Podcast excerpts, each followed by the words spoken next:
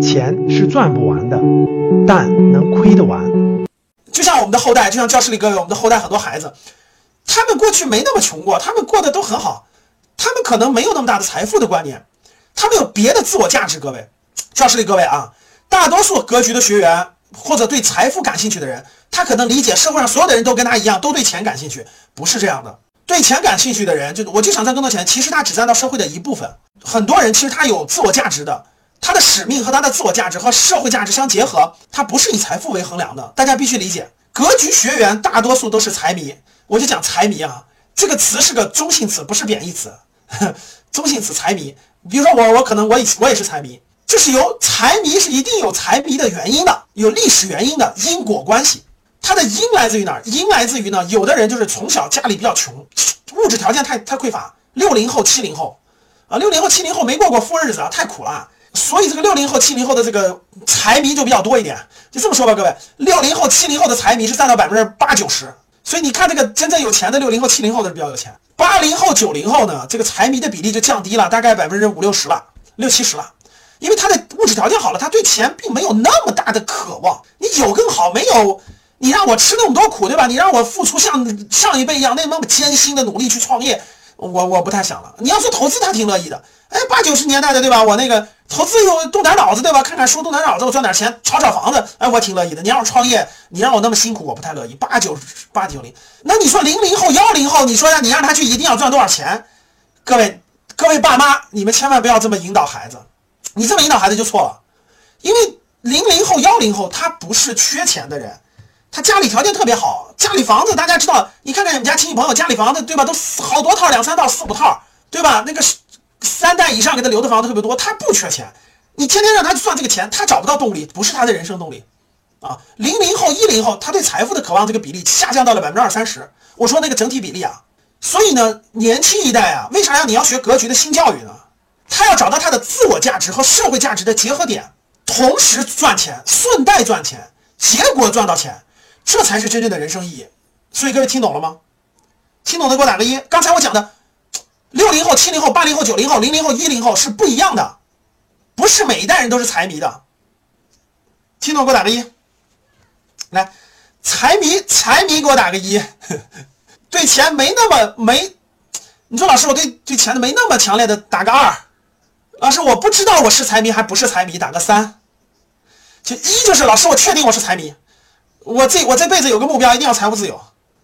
二就是那种，嗯，老师，钱对我来说不是特别重要，我也不是特别缺钱，我在寻找我的自我价值和社会价值和使命，这是二啊。三就是，老师，我既不是财迷，我也不知道我的使命价和社会价值，我属于迷茫，打个三。打一的基本上是格局学员是吧？就来来对地方了是吧？啊，打二的是那个是那个有有很强烈，从小物质条件好，他他没那么强强烈的财富观念，他就想找到自我价值，找到价值，对吧？有价值。自我价值、社会价值、使命感啊，每一代人不一样。打三就属于还在迷茫的是吧？我到底是赚钱呢，我还是使命感呢？我到底是赚钱给我带来高兴趣呢？这个价值和成就感、价值、开心快乐呢？还是这个我实现一点我的各种价值、开心快乐呢？还没想明白呢。感觉对啥没啥，对钱没啥欲望了是吧？那你只能参加格局的游学班了，重新找人生意义了。好，继续啊，感谢大家啊，继续。所以那个，所以大家理解了啊？我讲的不创业必投资，就是这个意思。就是你，对，你首先我说一下啊，创业的人他不一定是都是对财富特别那个强的人，但是创业的人里头百分之八十的人，大比例是对是对财富还是比较那啥的，就是比较看重的。然后呢，有一部分人是对自我价值的实现、对社会价值的实现是更看重的。各位，它是动态的，大家不要静态的看。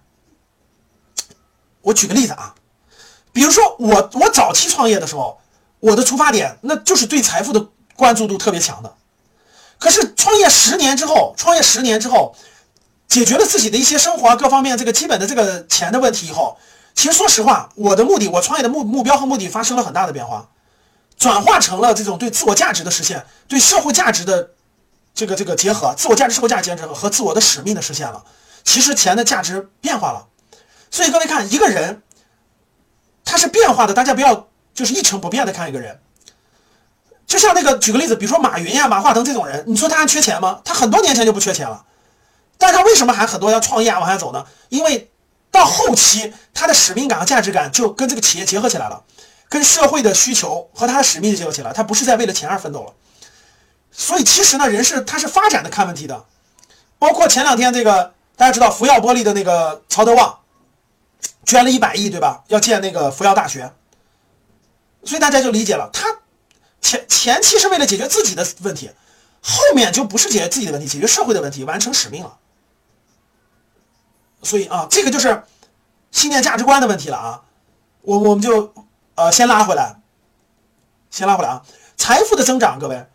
这个你你你你自己在早期，如果你真的是财迷，就是对财富有有期望，有人生的目标，我就想实现财务自由。你甭管有多大年龄，我就想，哪怕六十岁我也要。那我觉得你这两条路是肯定要选一条的，啊，你要么就是真的是那个创业，早点创业。你说老师我已经不可能创业了，无论年龄，无论各方面，我都不可能走创业这条路了啊，那你就必须学投资，必须学投资，啊，你不学投资，你就不可能有财富暴涨的机会了。听懂了吧？所以我讲的就是这个，不创业必投资。所以大家看我给大家的分类，对吧？企业家、清理人群、职业股民、房产房产投资人，这是我这是我的第一个提纲啊，讲的很清楚了，就不创业必投资。你你应该把这个词贴在墙上。如果你真是财迷嘛，那你应该考虑这一点。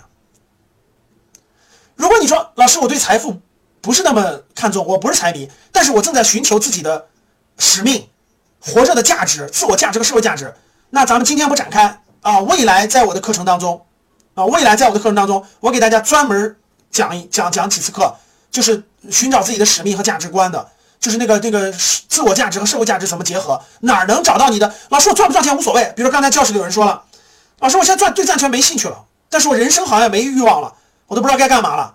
我告诉你，到哪去找？到哪去找使命和你的社会价值？你会活得更有意义，活得更有价值，活得更有干劲儿。那是另外那是另外一个主题啊，咱们改天再详细聊这个主题。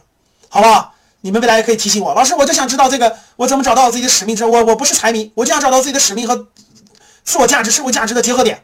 我想找到生命的动力，这是另外一个主题，这个层次更高，咱们改天再交流这个主题，好不好？